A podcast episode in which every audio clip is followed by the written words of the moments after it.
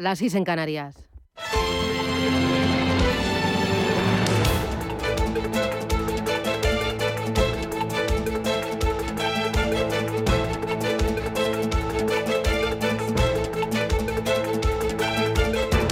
Capital Intereconomía, con Susana Criado.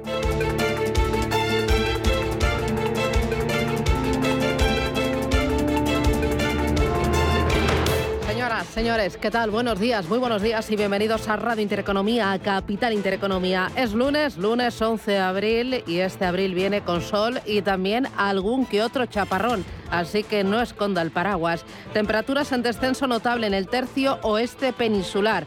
Probabilidad de precipitaciones localmente persistentes en las rías bajas y oeste del sistema central. La Semana Santa va a ser más cálida de lo normal en el Valle del Guadalquivir, en Granada, Extremadura, suroeste de Castilla-La Mancha y en la mitad occidental de Castilla y León, y con valores entre 1 y 3 grados por encima del promedio. Jueves y viernes van a ser muy buenos. Para hoy esperamos en Barcelona 17 grados de máxima, en Bilbao 27, en La Coruña otros 17, 24 graditos en Madrid, esto es pura primavera, y en Valencia se esperan hoy 18 graditos. ¿Cómo viene el día? Bueno, mirando la Semana Santa, qué ganas tenemos todos y qué ganas tienen muchos. Hoy ya se notaba en el tráfico, si es que nadie, el que ha podido, se ha cogido el coche, se ha cogido el avión, se ha cogido el tren y a disfrutar y desconectar. Pleno de norte a sur, tras dos años de sequía procesional por la pandemia, todas las hermandades, las cofradías de ayer, domingo de Ramos, volvieron a pisar las calles. El tiempo respetó, algo que parece complicado que se cumpla por la lluvia que se espera hoy y mañana lunes santo y martes santo, pero hasta despejar la incógnita, ayer pleno en las procesiones y parece que todo va a seguir así durante toda la Semana Santa, hasta el lunes de Pascua. ¿Qué tenemos en el día de hoy? ¿Cuáles son las claves de este lunes 11 ya de abril? Primero, Francia. Eh, Macron logra contener el empuje de la extrema derecha, se impone con claridad en la primera ronda de las presidenciales. Eh, Le Pen eh, promueve de la mano del resto de partidos eurófobos del continente una refundación del proyecto comunitario para restar poder a Bruselas y devolver la soberanía a los estados. Y también se ha declarado contraria a la globalización y contraria también a la OTAN. La mayoría de los candidatos derrotados han anunciado durante la noche de ayer que pedirán el voto para Macron en la segunda vuelta, salvo Zemmour, quien ha proclamado su respaldo a Le Pen. La verdad es que ni la veloz recuperación de la economía francesa, adelantándose incluso a Alemania en la senda de regreso a los niveles pre-COVID, ni tampoco las exitosas reformas desplegadas en el último quinquenio, como la del mercado laboral, que ha posibilitado el descenso de la tasa de paro hasta el 7,4%, parecen haber movilizado al electorado favorable a Macron. Tampoco su contundente respuesta a la pandemia con una inyección de recursos a la economía superior al 25% del Producto Interior Bruto, ha hecho olvidar las protestas de la izquierda y el movimiento sindical contra la hoja de ruta reformista con la que el presidente ganó las elecciones hace cinco años. Ha sido sobre todo el descontento, descontento con la intensa pérdida de poder adquisitivo provocada por la elevada inflación y las consecuencias de la guerra en Ucrania, lo que parece haber pesado más en el ánimo de los franceses a la hora de votar. Enseguida les vamos a hablar de los resultados, cómo ha quedado todo y qué se espera para la segunda vuelta. Mientras tanto, el otro punto de atención, guerra en Ucrania. 47 días desde que Rusia ordenó la invasión a Ucrania. El presidente ucraniano, Zelensky, insiste en poner restricciones más dolorosas al petróleo ruso, la principal fuente de ingresos de Moscú. Mientras, tanto el bando ucraniano como el bando ruso están reforzando su estrategia en el flanco este del país. Las tropas rusas han bombardeado de nuevo las regiones de Lugansk y de Dnipro. Los misiles han impactado en una escuela, en una torre de viviendas de Lugansk y han destruido el aeropuerto de Dnipro. La OTAN planea una, una fuerza permanente en el este y el Kremlin ha comenzado a reclutar militares fuera del ejército. En las últimas 24 horas, más de 2.800 eh, personas han sido evacuadas evacuadas por corredores humanitarios en Ucrania y el Banco Mundial está vaticinando un desplome meteórico en la economía de Ucrania del 45% y en la economía rusa del 11,2%. Mientras tanto, mirando a los mercados financieros en el foco, bueno, se esperan peores datos macroeconómicos. La cuestión es si se quedan en desaceleración o recesión. Atención también a la actuación de los bancos centrales. En abril no esperamos nada del Banco Central Europeo. Importante también las cuentas del primer trimestre que mostrarán cómo resisten las empresas el crecimiento de costes. Importante también la guerra. El escenario con más probabilidades es que el conflicto se extienda, perjudicando a las bolsas europeas. De las bolsas europeas, el Eurostock 50 cae un 10,24% desde principios de este año, el DAX trae un 10,08%, Milán un 9,24% y la bolsa española mucho menos. Aguanta aunque siga en negativo. Desde el pasado 2 de enero, la bolsa española recorta un 1,23%. Vamos enseguida con los detalles de los mercados, de la actualidad, pero antes dos asuntos importantes a tener en cuenta en este arranque de semana. Esto es Capital Intereconomía.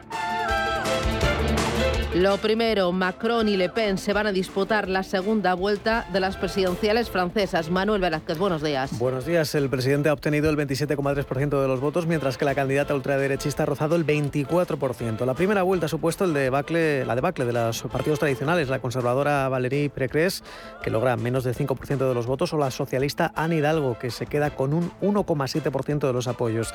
El candidato de la izquierda, Jean-Luc Mélenchon, ha obtenido el 21,7% de los sufragios. Escuchamos a Emmanuel Macron.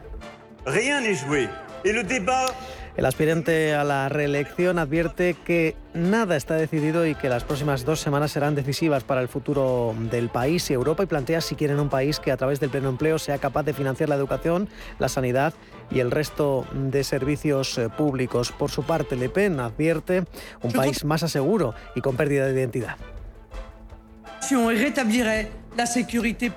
Dice, yo controlaré la inmigración y restableceré la seguridad y el respeto para todos y todas las ciudadanas y ciudadanos de a pie y los funcionarios en los próximos cinco años. Los sondeos dan como ganador a Macron, aunque la diferencia entre ambos es muy ajustada. Ambos disputarán la segunda vuelta el próximo 24 de abril. Los mercados arrancan la semana con caídas después de conocerse el dato de IPC de China que ha subido un 1,5% interanual en marzo. Paloma Arnaldos, buenos días. Buenos días, Susana. Caídas en Asia que han llegado a superar el 2% para las bolsas chinas después de esa subida de los precios. Mirando al tiempo real, tenemos a la bolsa de Shanghái recortando un 1,9%.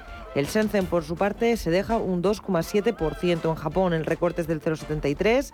En Hong Kong, del 2,5% y más moderada la caída para el Kospi, del 0,37%. Estamos viendo también fuertes recortes en el precio del petróleo. El West Texas cayendo un 2,30 se sitúa clavados los 96 dólares en el caso del barril de referencia en Europa, el Brent, caída del 2,19 en los 100 dólares y medio. También aquí en Europa vemos recortes para los futuros, en el caso del Eurostock y del DAX, en el entorno del 0,8% y en Wall Street también en rojo.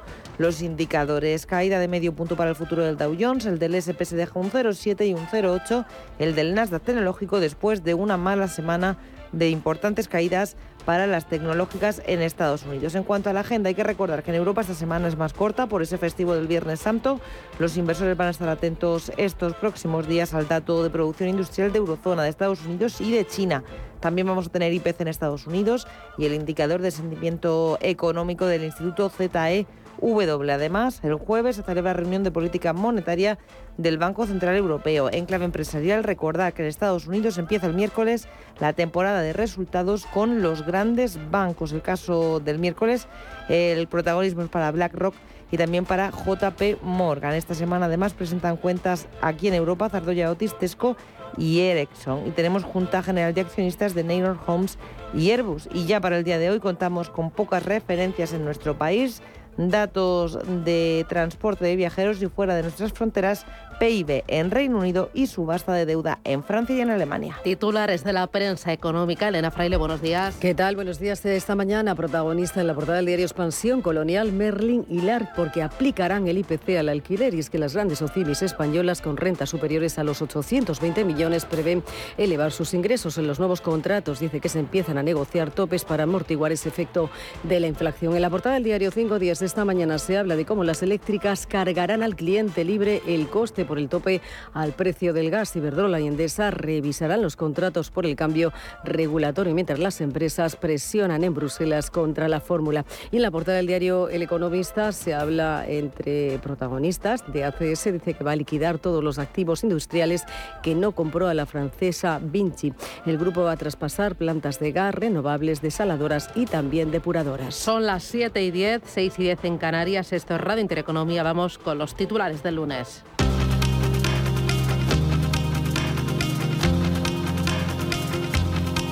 La información al minuto, la actualidad al momento.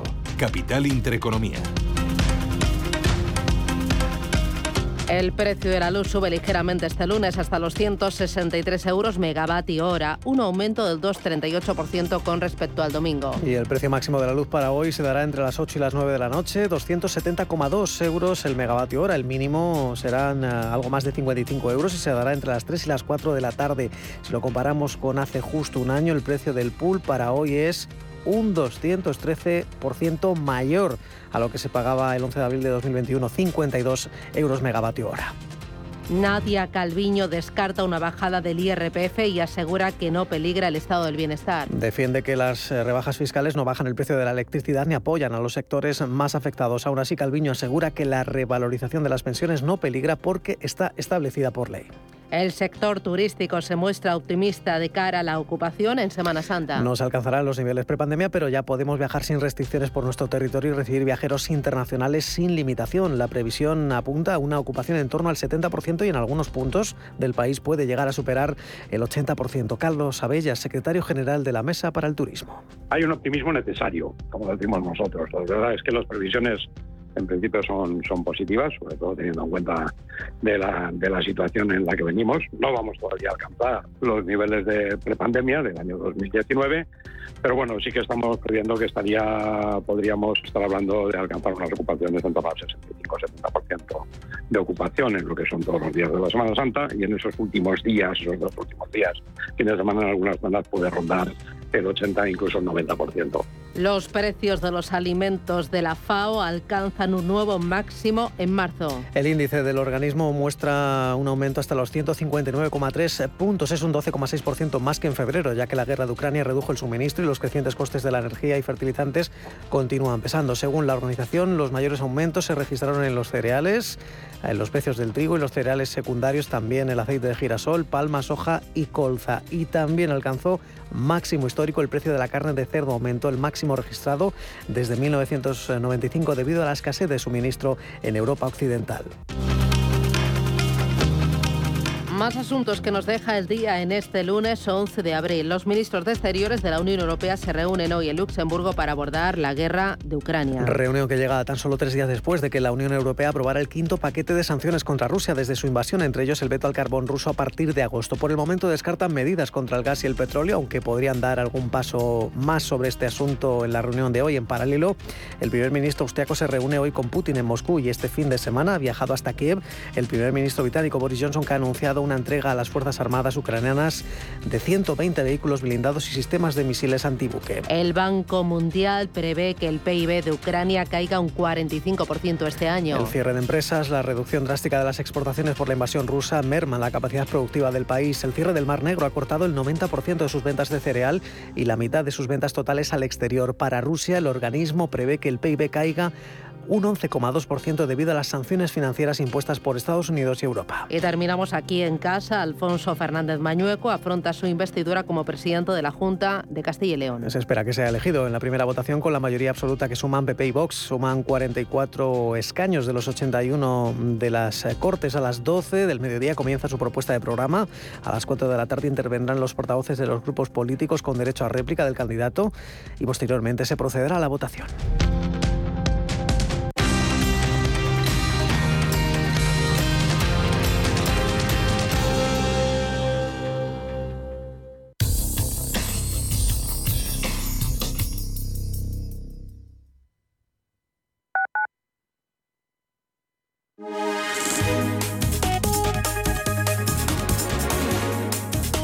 Alliance Bernstein, comprometidos con la sostenibilidad y el cambio climático, les ofrece la información del tiempo.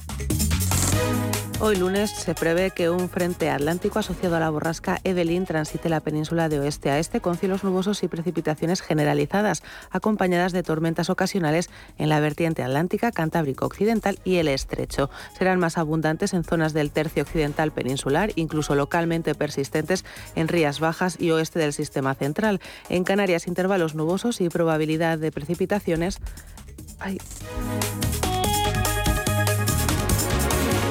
Alliance Bernstein, comprometidos con la sostenibilidad y el cambio climático, les ha ofrecido la información del tiempo.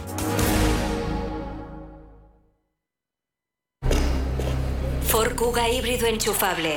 Carga cuando frenas, mientras conduces y cuando lo enchufas. Pasa al siguiente nivel en la vida real. Consigue el híbrido enchufable más vendido en Europa con Ford Renting sin entrada y con todo incluido por 13 euros al día. Con seguro, mantenimiento integral, vehículo de sustitución, Land Moves 3 incluido. Solo hasta fin de mes. Condiciones en Ford.es. Ford Kuga. Acercando el mañana.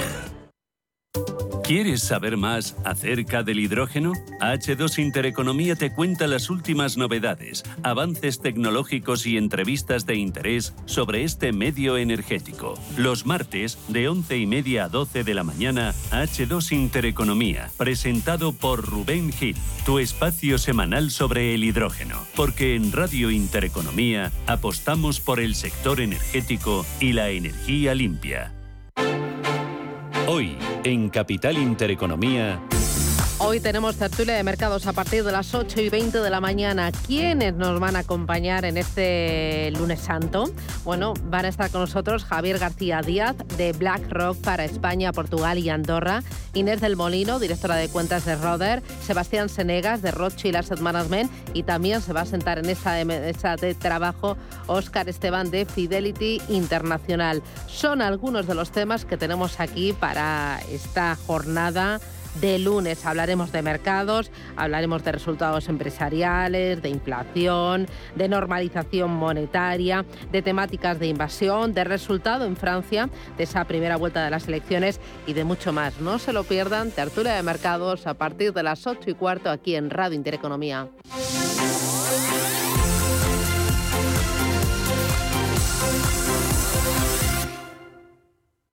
Radio Intereconomía. Eres lo que escuchas.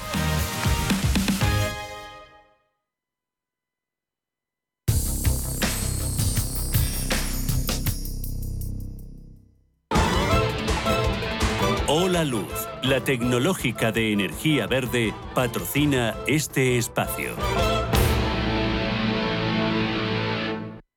Vamos a echar un vistazo a los principales mercados del mundo. Elena Fraile, futuros sobre el mercado americano. ¿Cómo vienen hoy? ¿Qué tal? Buenos días de nuevo. Pues vienen a la baja. Los futuros vienen en rojo. El Dow Jones se está dejando un 0,56%. El SP lo está haciendo en un 0,67% y el Nasdaq pierde un 0,82%. En Europa, Ángeles Lozano, ¿qué tal? Buenos días. Hola, buenos días. Feliz lunes. Eh, los futuros vienen con caídas. El futuro del DAX y del Eurostox 50 se están dejando un 0,6%. El del FT100 de Londres baja un 0,4%. En Asia, muy importante ese dato de inflación en China, ya nos lo adelantabas, eh, Paloma, ha subido un 1,5% interanual en marzo hay caídas. Eh, cuéntanos los detalles y danos sobre todo tiempo real. Pues mirando a ese tiempo real tenemos caídas superiores al 2% para la bolsa de Shanghái, se deja un 2,06. También la otra bolsa china, el Shenzhen, está cayendo de manera más acusada un 2,8%, pero se impone el rojo porque el Hansen recorta un 2,7. En el caso del Kospi la caída es más moderada del 0,43 y mirando ya a Japón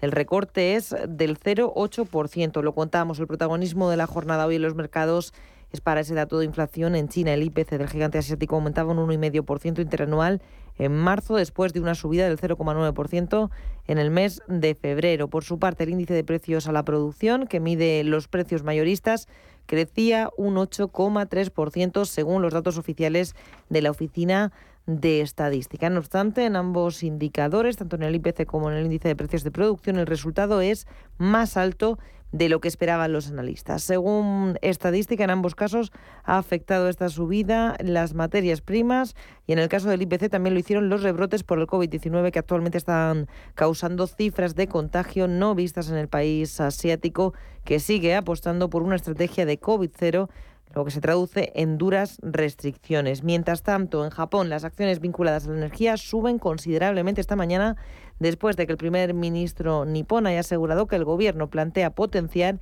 el uso de la nuclear para asegurar un suministro de energía estable. Las acciones de Tokyo Electric Power están subiendo más de un 16%. En el caso de los títulos de Chubo Electric Power, el rebote es de casi un 8%. Además, también en Japón, el gobernador del Banco Central del país, Haruhiro Kuroda, ha reafirmado la postura de política relajada para el Banco Central porque ha dicho están observando el impacto del coronavirus y dicen que van a tomar medidas adicionales de relajación si es necesario, aseguraba esta, esta misma mañana el propio Kuroda. Además, dentro del índice Hansen de Hong Kong tenemos protagonistas en el caso del fabricante chino de vehículos eléctricos NIO. Sus títulos están desplomando más de un 8% después de que la empresa haya anunciado la suspensión de la producción debido a las interrupciones en la cadena de suministro como resultado de la pandemia. Además, si miramos dentro del Hansen de Hong Kong, lo tenemos prácticamente en su conjunto en rojo. Se están salvando tres valores de las caídas. En el caso de CK Hutchinson, que sube un 0,62, o del banco Hansen, que está subiendo un 0,40%. Y las caídas más acusadas para Country Garden, hasta ahora recortando un 8,5% para Heidi Lau que cae un 7,6% y para Sunny Optical, que recorta un 7%. Muy bien, del mercado americano, las claves para el día de hoy. ¿Qué es lo que tenemos encima de la mesa, Elena? Bueno, pues sí vamos a tener entre algunas de las cosas para iniciar la semana estas declaraciones del presidente de la Fed de Chicago, aunque también se va a animar, como decimos la semana, con ese informe mensual de la OPED para mañana, también datos de IPC y también los datos de índice de precios de productores. Muy bien, y del viernes pasado y la semana pasada, lo más importante, ¿dónde estuvo? Pues Goles se cerró el viernes mixto en una jornada en la que los inversores siguieron buscando cómo adaptarse a esas subidas de los tipos de interés que se avecinan en Estados Unidos. El Dow Jones Industriales eh, ganó un 0,40%, mientras que las pérdidas las, las anotó el S&P 500, que perdió un 0,27%, y el Nasdaq, que bajó un 1,34%. Y es que el mercado, como decía, estuvo marcado por esas medidas que prepara la Reserva Federal de Estados Unidos para combatir la inflación. Y es que tras una primera subida de tipos de interés anunciada ya el pasado mes por el Banco Central estadounidense, los inversores esperan ahora a que la institución actúe con más contundencia, tal y como han sugerido en los últimos días varios de sus miembros y de las actas de su última reunión. Y es que la FED, que en los últimos dos años ha apostado por medidas de estímulo para hacer frenar la pandemia, preparará esas nuevas subidas de tipos y una reducción de su cartera de valores de unos 95 mil millones de dólares al mes, algo que probablemente comenzará el próximo mes de mayo. Por eso, entre los sectores tecnológicos registraron las mayores caídas, con los inversores deshaciéndose precisamente de esos valores considerados como arriesgado y que con esta nueva coyuntura ofrecen a priori menos posibilidad de crecimiento. Las tecnológicas en su conjunto perdieron más de un 1,40%. Del lado de las ganancias lideraron el sector de la salud que se revalorizó un 0,60% y a nivel empresarial los valores que mejor lo hicieron fueron Home Depot, se revalorizó un 2,80%, Wellman Sat que lo hizo en un 2,34% y JP Morgan Chase que se revalorizó un 1,86%. Entre las empresas que sufrieron las mayores pérdidas estuvieron Boeing, se dejaron sus acciones un 1,56%, Microsoft también a la baja un 1,46% y también entre esos sectores tecnológicos vimos en rojo cerrar a Apple de un 1,19%, esas caídas, también Intel de un 1,14% e IBM que lo hizo en un 0,64%. Y también en las últimas horas ha sido protagonista, en este caso Amazon, cerraron sus acciones el pasado viernes en un 0,28% de caída, pero en las últimas eh, horas decimos que ha sido noticia porque ha presentado una denuncia precisamente contra la formación del primer sindicato por parte de los trabajadores de un almacén de la compañía en ese distrito neoyorquino de Staten Island, en Nueva York, y ha solicitado la repetición de esa votación sindical. Y es que, según la compañía, los líderes sindicales han presionado a los trabajadores para que votaran a favor de la formación de un sindicato, un argumento que incluso el abogado sindicalista laboral de Amazon, Henry Mille, ha calificado de absurdo. Pero el pasado 1 de abril lo cierto es que empleados de la planta de Amazon en Nueva York ganaron ese pulso al gigante tecnológico tras meses de lucha lograron crear ese primer sindicato en Estados Unidos de la compañía que ha intentado precisamente por todos los medios frustrar cualquier iniciativa de organización sindical. Muy bien, echamos un vistazo a la renta variable española, a la renta variable europea, aunque antes un par de referencias importantes. Uno de ellos, el tema del petróleo. La liberación de barriles de crudo comunicada por Estados Unidos y la Agencia Internacional de la Energía, unido a la prolongación de los confinamientos en China, han servido de correctivo al oro negro. El barril tipo Bren bajó un 1,8% la semana pasada. Se sitúa al filo de los 100 dólares por barril. Es el nivel previo al estallido de la guerra en Ucrania y que llegó a perforar a lo largo de la semana. Importante también el movimiento de otras materias primas. Los precios del paladio subieron hasta un 11% y el platino un 1% el viernes, después de que la patronal británica del sector, la London Platinum and Palladium Market, decidiera no aceptar a negociación el platino y el paladio rusos recién refinados. La medida supone negar el acceso a los productores rusos al mayor centro de comercio de metales, pero enciende las alarmas en el sector de la automoción ante posibles problemas de escasez de mercados. Importante también mirar al euro que cae a los 1,087 dólares que son mínimos del pasado mes de marzo. En Europa, cuéntame qué es lo que pasó durante la semana y el viernes sobre todo, Ángeles. Pues vimos una semana que estuvo marcada por unos mensajes más agresivos de la Reserva Federal estadounidense en cuanto a los tipos de interés. Siguieron subiendo los intereses de la deuda, el euro caía y había incertidumbre por esas elecciones eh, francesas francesas que se vivieron ayer en primera vuelta.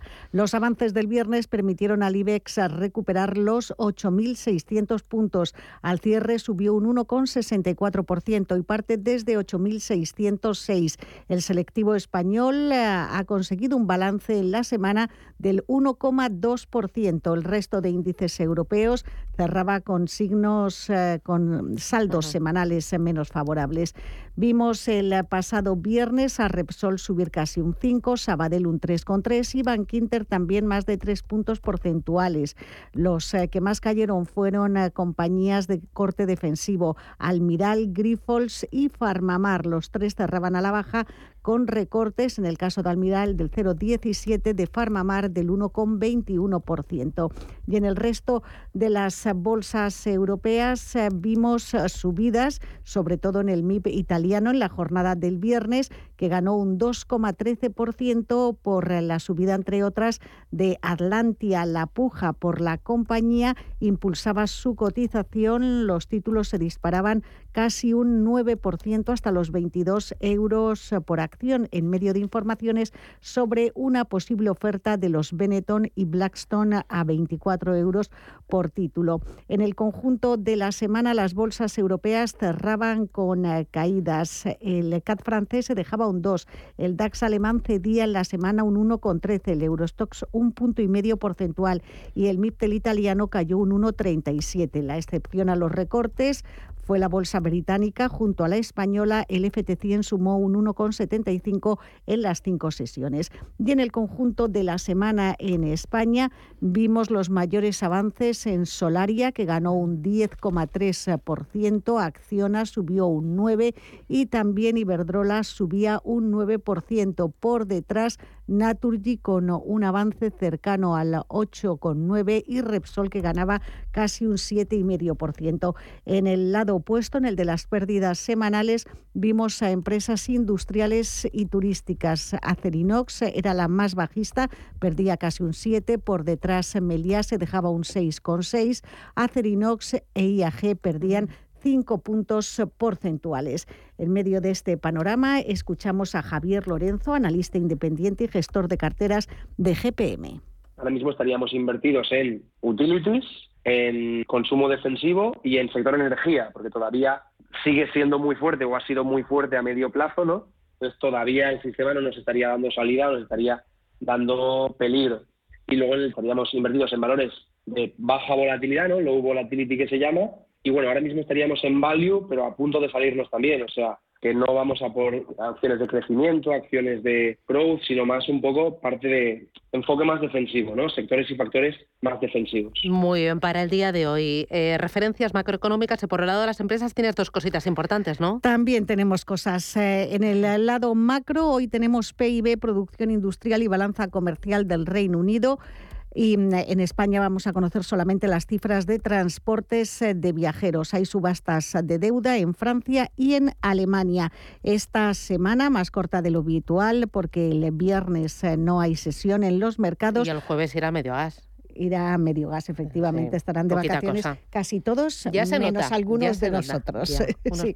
bueno, pues esta semana lo más importante, producción industrial de febrero de la eurozona y los indicadores de sentimiento económico ZEW de Alemania en abril. Eso sí, el jueves, reunión de política monetaria del BCE en la que no se esperan novedades. Y en cuanto a protagonistas, ACS, que ha ganado un contrato de la Comunidad de Madrid para hacer obras en la instalación de ascensores y modernización en el metro de Avenida de América, 38 millones de euros es el eh, importe del contrato, e Iberdrola que pone en marcha la operación Chafarid, su mayor complejo eólico en Brasil, con una potencia instalada de 471 megavatios. Muy bien, vamos a echar un vistazo a los valores del IBEX 35, los que mejor se han comportado en el año, liderados por CaixaBank. Arriba un 34%, Solar y asume un 33,82% desde enero y Farmamar un 31,25%. Farolillo rojo este año, Inditex el peor, un 29,34% de caída CIA Automotive, que baja un 26,52%,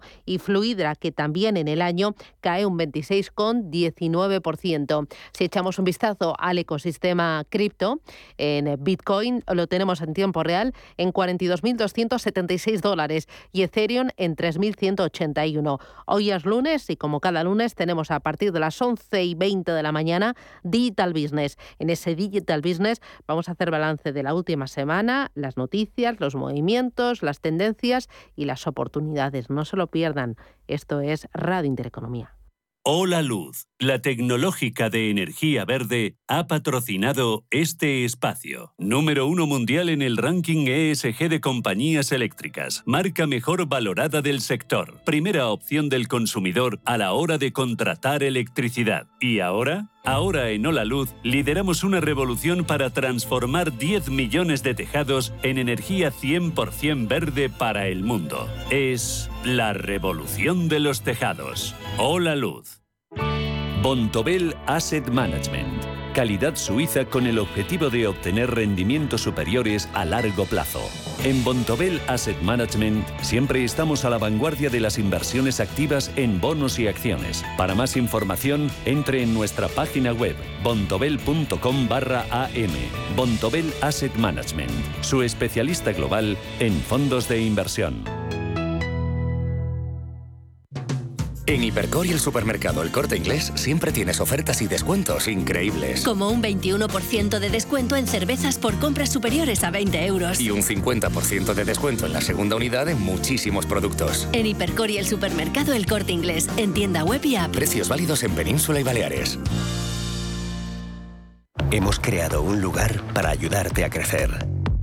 Donde cada pregunta tiene su respuesta donde acompañamos a empresas y autónomos en su camino hacia la digitalización y sostenibilidad, donde estar al día de ayudas y subvenciones, y donde se impulsa la internacionalización de todos los negocios, con contenidos pensados para aprender, inspirar y crecer.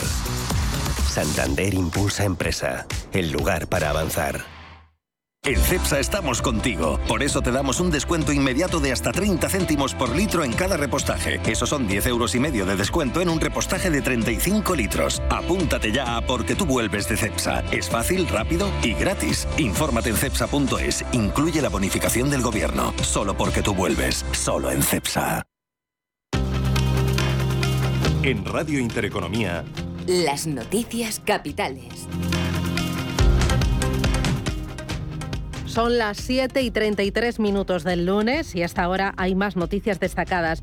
Renfe registra un récord con más de 163.000 viajeros transportados en el primer día de la Semana Santa. El récord desde el inicio de la pandemia. Los trayectos más demandados, los que enlazan Madrid con Andalucía, Comunidad Valenciana, Galicia y Cataluña. Hoy concluye el plazo de aceptación de la OPA lanzada por Hoptif sobre el total de CIMITS. La filial germana de ACS ya controla el 85% del capital de la subsidiaria australiana. La economía argentina se dispara un 59% este año, según una encuesta del Banco Central. Son 4,2 puntos más de lo proyectado hace un mes. Prevén que el tipo de cambio sea de 154 pesos por dólar. Elon Musk decide no unirse a la Junta de Twitter pese a ser su máximo accionista. Su participación asciende al 9,1% y planea mejoras significativas en la plataforma. Joe Biden mantendrá hoy un encuentro con su homólogo indio, Narendra Modi, para evaluar las sanciones a Rusia. La Casa Blanca quiere que el país prohíba las importaciones de energía rusa. La británica Shell compite por proyectos de energía verde en España por más de 1.100 millones de dólares. Pujará por activos solares en el centro del país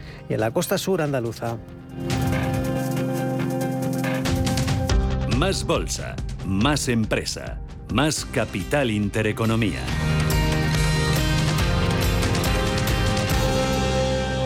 Si mantienes la cabeza en su sitio, cuando a tu alrededor todos la pierden, si crees en ti mismo cuando otros dudan, el mundo del trading es tuyo. Trading 24 horas, un sinfín de oportunidades. Cuando ves la oportunidad, IG. Todas las operaciones conllevan riesgo. 76% de las cuentas de inversores minoristas pierden dinero en la negociación de CFD con este proveedor. Debe considerar si comprende el funcionamiento de los CFD y si puede permitirse asumir un riesgo elevado de perder su dinero. Invierte de la mano de una de las gestoras líderes y con mayor trayectoria de España. Más de 16.000 partícipes ya confían en nosotros. Infórmate sin compromiso en el 91 781 68 80 o visita metagestión.com. Érase una vez una tarjeta de crédito, la tarjeta Revolving, que te prometía más cosas que el genio de la lámpara. Pero pasó el tiempo y te diste cuenta de que aquello era un cuento. El genio se había quedado con tu dinero. ¿Quieres recuperarlo? Nosotros lo haremos por ti. Somos Durán y Durán Abogados y sabemos cómo hacerlo. Entra en duranyduránabogados.com y que no te vengan con cuentos. En Hipercor y el supermercado El Corte Inglés siempre tienes ofertas y descuentos increíbles. Como un 21% de descuento en cervezas por compras superiores a 20 euros. Y un 50% de descuento en la segunda unidad en muchísimos productos. En Hipercor y el supermercado El Corte Inglés, en tienda web y app. Precios válidos en Península y Baleares.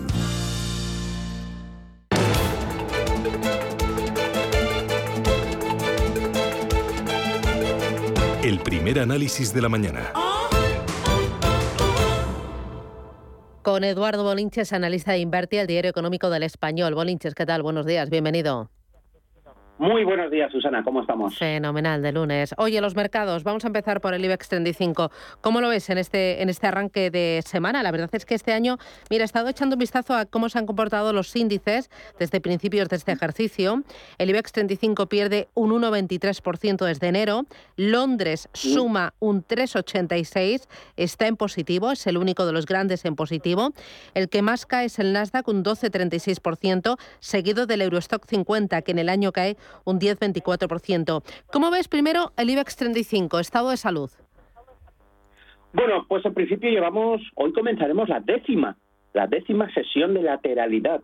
Eh, venimos moviéndonos por la parte inferior en forma de, soporte, la media móvil de medio plazo, en torno a los 8.424 puntos. Eh, a modo de cama elástica, cada vez que los precios llegan ahí, pues rebotan. de poca fuerza, la verdad porque el rango por la parte superior está bastante cercano, son los 8.645 puntos más o menos, ¿no?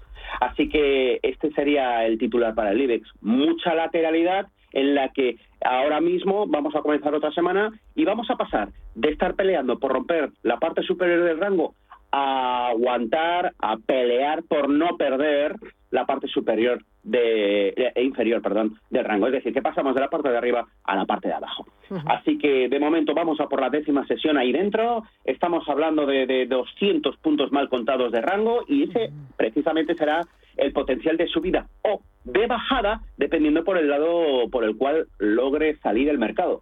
Esto nos llevaría pues a un escenario de, de, de prácticamente máximos del año, muy cercano a los máximos de febrero, eh, ligeramente por encima de los 8.800 o por el contrario nos llevaría pues a una zona de los 8.175 puntos en el IBEX que tampoco sería ninguna catástrofe. Es decir que ahora mismo estamos a verlas venir más o menos no el resto de mercados pues bueno tiene sus particularidades no eh, comentabas por ejemplo el Eurostock 50 eh, pues bueno estamos intentando descontar si todo lo que está ocurriendo con Ucrania, que parece que se va a cronificar en el tiempo y que estamos todos mirando de reojo el barril de petróleo Brent, si, si esto va a generar una, una eh, no quiero hablar de recesión, pero sí una bajada en crecimientos. Y bueno, pues esto parece ser que se va asentando poco a poco, ¿no? Entonces, bueno, eso es lo que está ocurriendo en los índices. Mm, han comenzado un, lento goteo a la baja, con alguna excepción, como tú decías, en el caso de Reino Unido, por ejemplo, pues obviamente pues porque tienen sus propias políticas fiscales, moneda, etcétera, etcétera, y, bueno, pues hay, hay mucho dato macro ahora a las 8 de la mañana, sobre todo el PIB, vamos a ver qué sale en Reino Unido, pero sí que es normal el deterioro, no solo en el Eurostox 50, eh, sino también en el DAX alemán, ¿no? O sea, los veo, los veo bastante, bastante tocados. Y como no, los mercados estadounidenses, el Nasdaq concretamente, que ha sido el, director de la batuta en los últimos 5 o 6 años en cuanto a las subidas y que ahora está siendo en cuanto a las bajadas. Marcó máximos históricos en noviembre, yo estoy totalmente convencido que ha nacido un mercado bajista desde entonces, una clara pauta de máximos y mínimos decrecientes y lo que estamos viendo pues son, si bien es cierto, reacciones brutalmente alcistas, porque claro, nos hemos movido recientemente de los 13.000 a los 15.000, pero al final nos, mm, nos hemos vuelto a, chocar y a dejar pues una, una bueno, a chocar con la media móvil de largo plazo y a, dejar todavía, pues, entre comillas, y de manera relativa, una pauta de máximos eh, decrecientes. Por lo tanto, eh, mercado bajista estadounidense en una coyuntura de subida de tipos, lo cual puede acercarnos eh, cuanto menos a esta inflación, al igual que en Europa, y, los mercados ahora que yo creo que deben continuar corrigiendo el espectacular movimiento que te decía, ¿no? De 13.000 a 15.000 y ahora estamos en el 14.214. Pues bueno, tenemos que seguir bajando para purgar esa animalada de subida y yo creo que esta semana es bajista. Esta semana la tildamos de bajista y habrá que estar muy atentos a ver si se pierden los 14.000 psicológicos, si se pierde también, sobre todo, eh, donde nos encontramos, un 14.175 como paso previo al aviso de, que hay ganas de purgar más.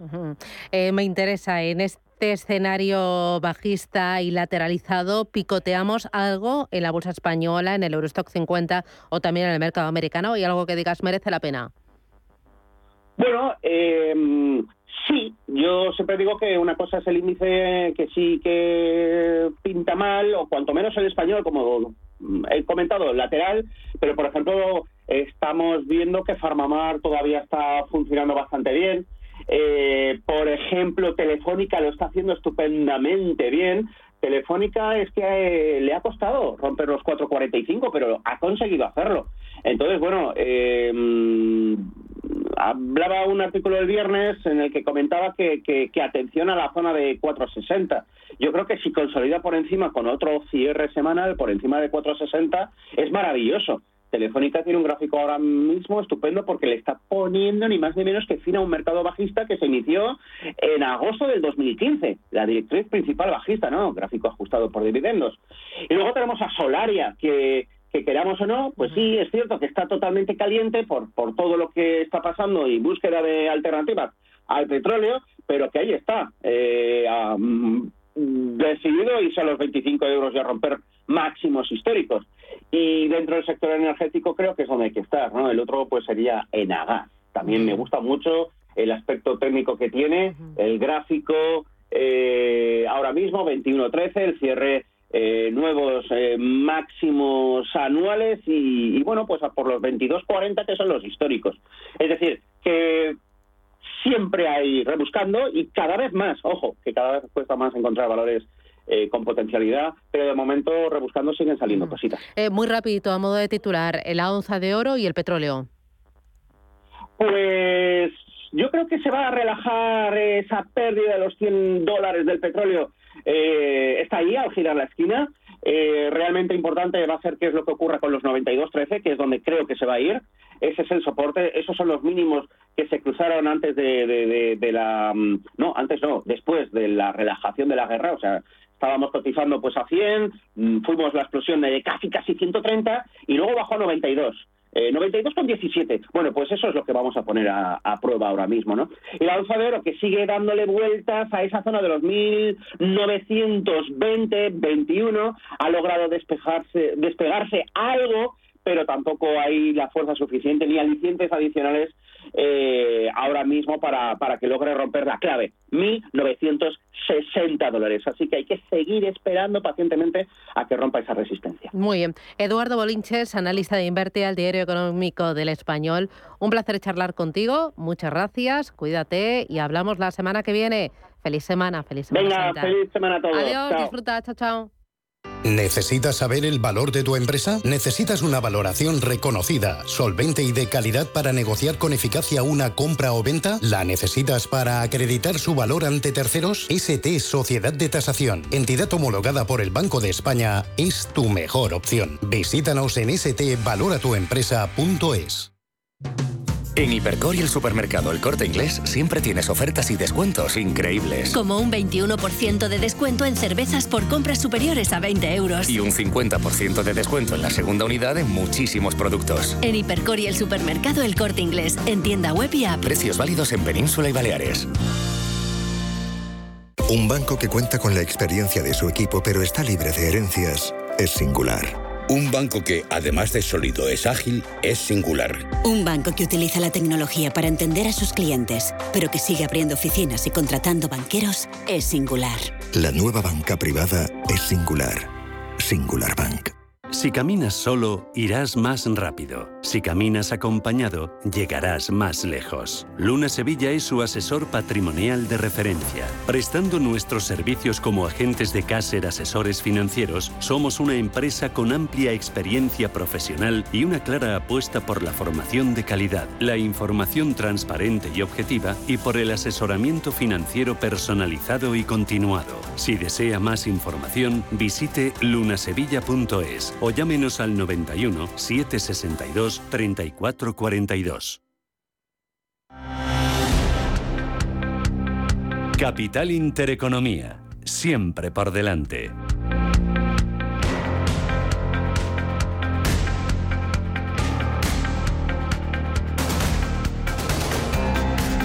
14 minutos, llegamos a las 8 de la mañana, vamos con la prensa, portadas de los diarios económicos y diarios generalistas. Elena, adelante. Pues comenzamos, buenos días de nuevo con los diarios económicos. El diario Expansión lleva como protagonista esta mañana Colonial a Merlin y Alar porque van a aplicar el IPC al alquiler. Es que la escalada de precios de los últimos meses va a suponer una inyección para esas cuentas de las grandes socimis y tienen previsto además trasladar a sus inquilinos esa subida del IPC, lo que elevará sus ingresos por rentas por encima de los 820 millones en su conjunto. Otros propietarios prefieren negociar las subidas, dicen, para fidelizar a los inquilinos. Este es el principal asunto con el que despierta esta mañana el diario Expansión. En la portada del diario Cinco Días se habla de cómo las eléctricas cargarán al cliente libre el coste por el tope al precio del gas. Iberdrola y Endesa revisarán los contratos por ese cambio regulatorio. Sobre el pool dicen que el mecanismo bajará el precio a los clientes de PVC y también los clientes, las empresas dicen que van a presionar en Bruselas contra la fórmula. Y en la portada del diario Le economista. Esta mañana se habla de ACS, dice que liquidará todos los activos industriales que no compró la francesa Vinci y es que el grupo traspasará plantas de gas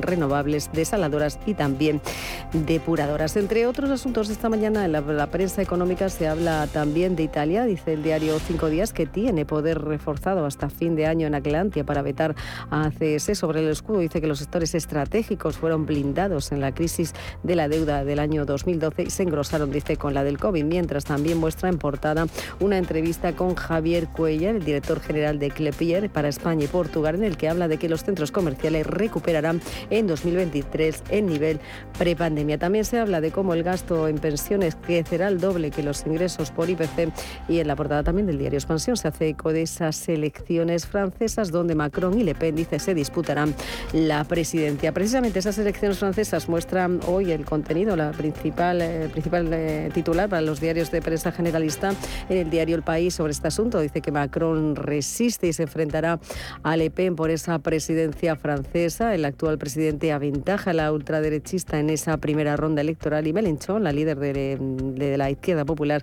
se queda tercera y fuera, dicen, de la carrera, mientras republicanos y socialistas se hunden y apoyarán al actual inquilino del Elíseo. Sobre este asunto, en la portada del diario El Mundo se habla de que Macron resiste el empuje del EP en ese primer asalto. Dice que el presidente, ligeramente por delante de la candidata de la extrema derecha contra la que volverá a disputar una segunda vuelta el próximo 24 de abril. En la vanguardia leemos cómo Macron y Le Pen se disputarán la presidencia de Francia y en la portada del diario ABC sobre este asunto dice que Macron resiste con ese 28% de apoyos frente al 24% de Le Pen, lo que también eh, lleva en este caso, eh, comparte protagonista en la portada del diario ABC con otro asunto que habla de que el coste de la macroestructura del gobierno se dispara un 30% desde la llegada de Sánchez. La pandemia, la crisis energética no ha frenado, dice el gasto en asesores y en personal de confianza que ha crecido un 60% respecto a la época de Rajoy. Se cuelan también varias encuestas, entre ellas la segunda portada del diario ABC habla de cómo los españoles piden un cambio de gobierno y elecciones anticipadas y en el periódico de Cataluña dice cómo Feijo impulsa al Partido Popular y pone a tiro la mayoría absoluta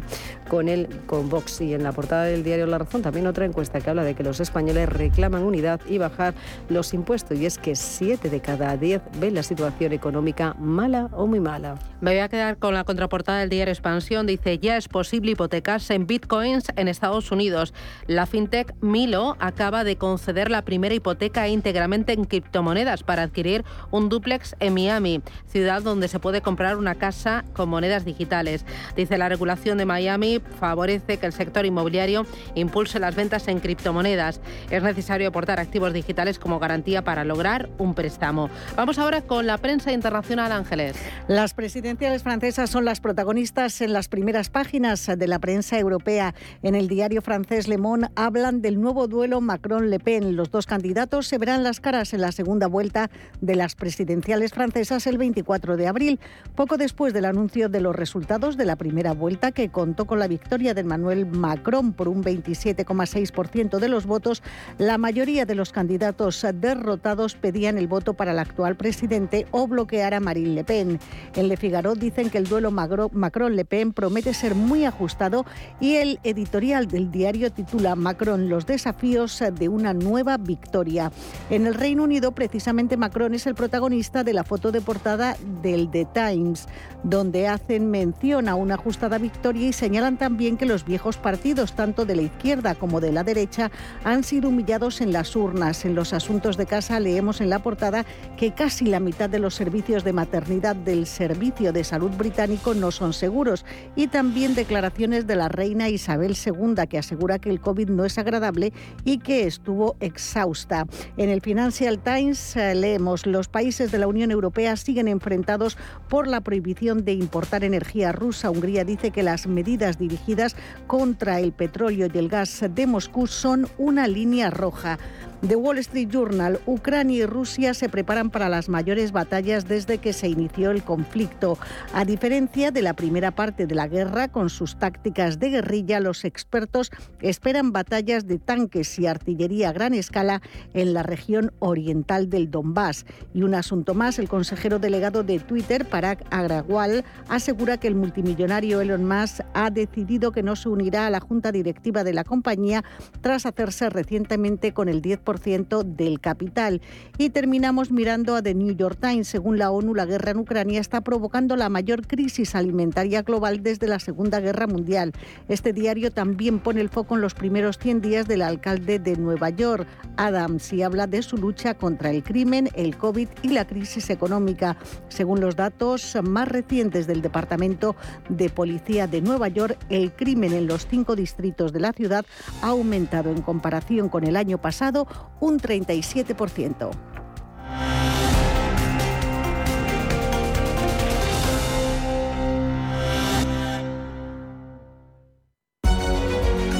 Y ahora todo sobre valoraciones inmobiliarias con Global. Hablamos de tasaciones, pero hablamos de mucho más. Lo hacemos con Roberto Rey, que es presidente y CEO de Global. Roberto, ¿qué tal? Bienvenido. Hola, ¿qué tal? ¿Cómo estáis? Bueno, en otras ocasiones he hablado contigo de vuestra pata de tasaciones inmobiliarias, pero tú siempre me insistes en que Global es mucho más. ¿Qué hacéis en Global? Bueno, hacemos eh, muchas cosas, prestamos muchos servicios alrededor del mercado inmobiliario. ¿no? Esto nos lo permite el tener una red de más de 600, 700 personas en todo el territorio nacional que tienen un conocimiento muy fuerte de, los activos, de, lo que es la normativa y la idiosincrasia de cada zona geográfica en España, y a partir de ahí hemos desarrollado otros servicios muy claros. Uno de ellos es el de ingeniería.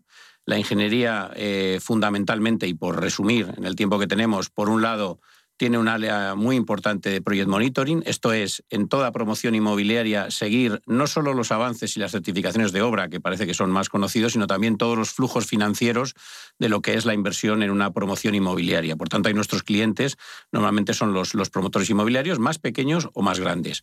También todo el conocimiento que tenemos nos permite, eh, en este mundo actual donde la sostenibilidad, eh, la eficiencia energética es absolutamente clave, pues tener la capacidad de poder aportar nuestros conocimientos para analizar cómo mejorar el valor de nuestros activos, mejorando la eficiencia energética y haciendo además un mundo más sostenible. ¿no? El mercado inmobiliario tiene que ser un actor principal de la mejora de sostenibilidad en estos tiempos y además eh, con todo lo que nos vienen de, fondos que van a venir eh, muy bien para poder avanzar en este sentido. ¿no?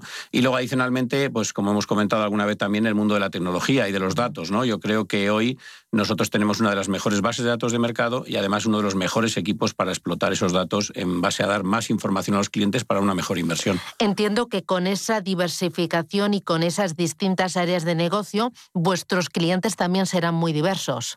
Sí, básicamente nosotros trabajamos para todo tipo de clientes, desde el particular, cualquiera de nosotros que se compra una vivienda a lo largo de su vida, como el promotor inmobiliario importante, hasta los más grandes que conocemos en nuestro país, que, hacen eh, eh, pues miles de viviendas año, eh, en, algún caso.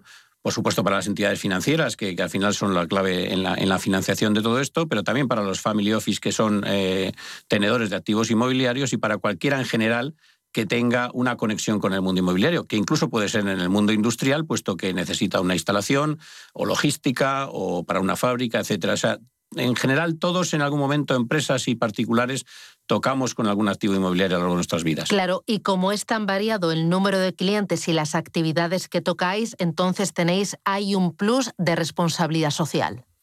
Sí, bueno, eh, por supuesto, lo, he comentado antes, ¿no? Al final eh, el mercado inmobiliario parece que se había quedado un poco eh, al margen de todas las, las, tendencias nuevas que se vienen en el mundo en materia de ESG, etcétera, y yo creo que ahora es uno de los actores principales. Nos viene por delante un momento de clara rehabilitación de un patrimonio inmobiliario que se está quedando obsoleto y que está muy relacionado con la mejora de la eficiencia energética de esos activos. ¿no? Entonces ahí hay, una, ahí hay una clave importante de esa responsabilidad de futuro. Pues enhorabuena a seguir trabajando, a seguir creciendo y creando. Gracias Roberto Rey, un placer y hasta pronto. Muchísimas gracias a vosotros. En Radio Intereconomía nos adelantamos al futuro con My Economy. My Economy, una iniciativa que da voz a los nuevos mercados descentralizados. Bitcoin, criptoactivos, metaverso, NFTs. My Economy, de lunes a viernes de 3 a 4 de la tarde. My Economy, el espacio cripto de Radio Intereconomía. Hola, soy Rafa Jiménez, presento a media sesión en Radio Intereconomía. A media sesión, para resumir esas mañanas que dan tanto de sí. De una forma amable y donde abrimos el abanico de la información. De 12 a 2 del mediodía en Radio Intereconomía. Di que nos escuchas. ¿Quieres saber más acerca del hidrógeno? H2 Intereconomía te cuenta las últimas novedades, avances tecnológicos y entrevistas de interés sobre este medio energético. Los martes, de 11 y media a 12 de la mañana, H2 Intereconomía, presentado por Rubén Gil, tu espacio semanal sobre el hidrógeno. Porque en Radio Intereconomía apostamos por el sector energético y la energía limpia. Radio Intereconomía. Eres lo que escuchas.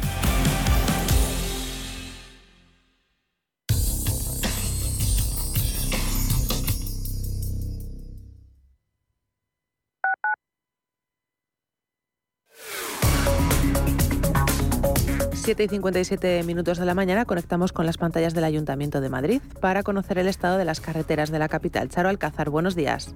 Buenos días, Bárbara. Se nota y mucho este periodo de vacaciones de Semana Santa. Tenemos que hablar de mucha tranquilidad en general. En este momento quizá el tráfico es algo más intenso en un par de entradas, tanto en Avenida de América como en la prolongación de O'Donnell con Doctor Esquerdo sentido centro. Precisamente en el centro, destacar también algo de más intensidad en el eje Paseo del Prado Recoletos dirección norte.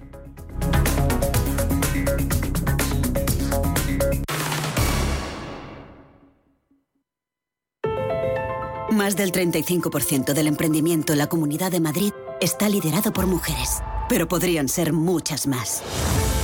Arrancar mi proyecto con el apoyo de la Comunidad de Madrid ha sido fundamental. Hemos trabajado para conseguirlo y crecer juntas. Comunidad de Madrid. Ford Kuga híbrido enchufable.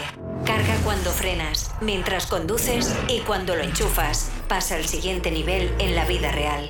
Consigue el híbrido enchufable más vendido en Europa con Ford Renting sin entrada y con todo incluido por 13 euros al día. Con seguro, mantenimiento integral, vehículo de sustitución, plan Moves 3 incluido. Solo hasta fin de mes. Condiciones en Ford.es. Ford Kuga. Acercando el mañana. Radio Intereconomía. Una excelente plataforma para anunciar tu empresa. Con una audiencia exclusiva, con poder adquisitivo medio alto y que sabe lo que quiere. Teléfono 919992121 y en comercial arroba intereconomía.com. Radio Intereconomía. La radio de las empresas. Radio Intereconomía. Eres lo que escuchas.